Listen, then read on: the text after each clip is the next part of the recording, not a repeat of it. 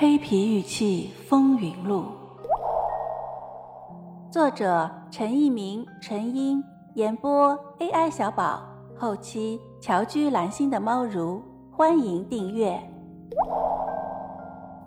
第六章：黑皮玉器大藏家，第二回。二零零七年的十一月五日，张一平从北京飞赴上海。在陈一民供职的宾馆和陈先生相识。当他说明来意，拿出自己收藏的黑皮玉器，请陈先生观赏时，陈一民的眼睛一下子亮了起来。多好的黑皮玉器啊！它的器型、纹饰、工艺，它的材质，完全是远古时期的信物。它让现代人在这种巧夺天工的原始玉器面前，只有顶礼膜拜的份儿。抚摸着这些精致的黑皮玉器，在 C 字龙。兽形器、人形器和各种临时还不能命名的器物面前，陈一民不禁感叹说：“收藏界真是藏龙卧虎啊！”当他听说张一平先生收藏黑皮玉器的数量时，为张先生的执着而佩服；当他听说张先生在北京找不到同好时，也为他的际遇而感慨。偌大一个北京，居然没有一个黑皮玉器的藏友吗？显然不是。我们在上文已经介绍过百越先生、朱先生。还有许多张一平先生还没有认识的收藏黑皮玉器的朋友，以及一些关注黑皮玉器命运的学者。陈一民立刻请来了钱义中和韩连国两位对黑皮玉器颇有心得的收藏爱好者，同时还请来了一位任职于博物馆系统的副研究员。他要让更多的朋友一起来鉴赏张一平先生带来的宝贝。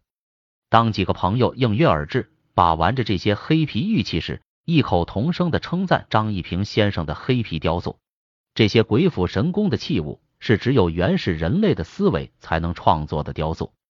张一平先生为找到同好而高兴，上海的朋友为欣赏到史前玉器而兴奋。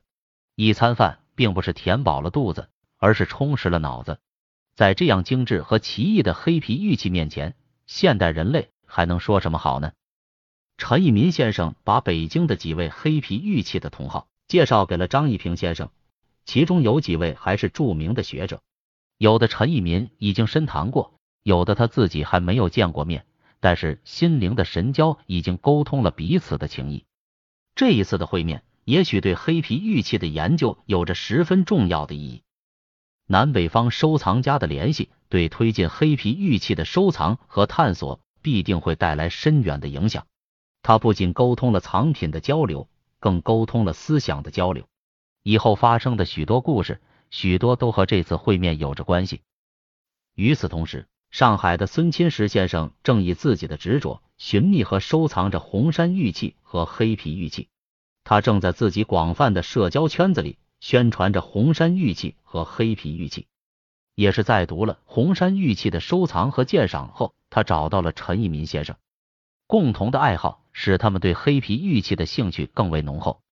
长期的交往使孙钦石先生产生了把黑皮玉器这个无与伦比的我国古代文明的产物介绍到国外的想法。在他的努力下，一些国外文化机构也对了解我国的黑皮玉器产生了兴趣。这些收藏爱好者最关注的是文化，最关注的是这些黑皮雕塑的人类学意义。这些意气相投的收藏爱好者。是从把玩上古玉器开始收藏黑皮玉器的。相对宽裕的经济条件使他们更着重黑皮玉器的学术价值、人类学价值，而非经济价值。最主要的是，他们的藏品一开始收藏的价位并不高，也就是说，这些收藏者从一开始就注重的是收藏的本位，即收藏自身的文化品味。酒足饭饱之际。他们为发现新的黑皮玉器所隐含的人类秘密而兴奋。其实，如张一平先生和孙钦石先生一样，希望找到黑皮玉器的藏友还大有人在。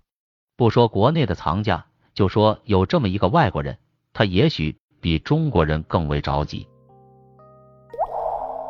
听友你好，本节就到这里了，喜欢请订阅哦，下节更精彩。